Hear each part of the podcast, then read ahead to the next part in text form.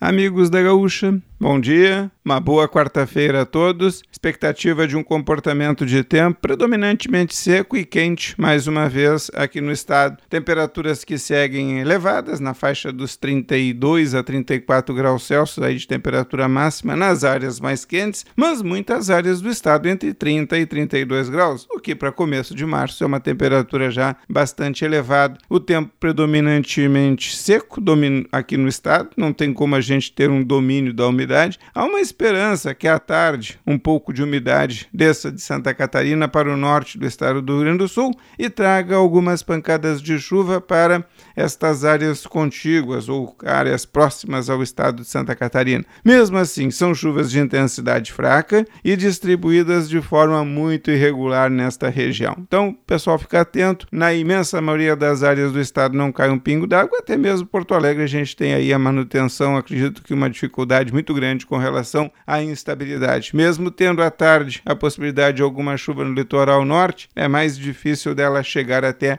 a capital gaúcha até o final do dia. Mas enfim, temperaturas na casa dos 32 graus por aqui, previsão de um comportamento de tempo sem chuva para amanhã. A gente deve ter na quinta e na sexta é, sempre essa possibilidade de chuva, principalmente no norte. Na sexta até pega mais a parte leste, é por isso que aumenta a chance de chuva em Porto Alegre na sexta-feira. Para o final de semana tem uma boa chuva no sábado, é o dia mais chuvoso por aqui. Já no domingo, a chuva fica mais para a parte da metade metade leste do estado. O oeste já tem tempo seco. E na semana que vem, pelo que deu para ver nos prognósticos, se houver alguma chuva na segunda é junto ao litoral e a expectativa de começarmos a semana que vem, ou termos na primeira metade dela, um comportamento de tempo sem chuva. Aliás, a chuva segue difícil nesses próximos dias por aqui.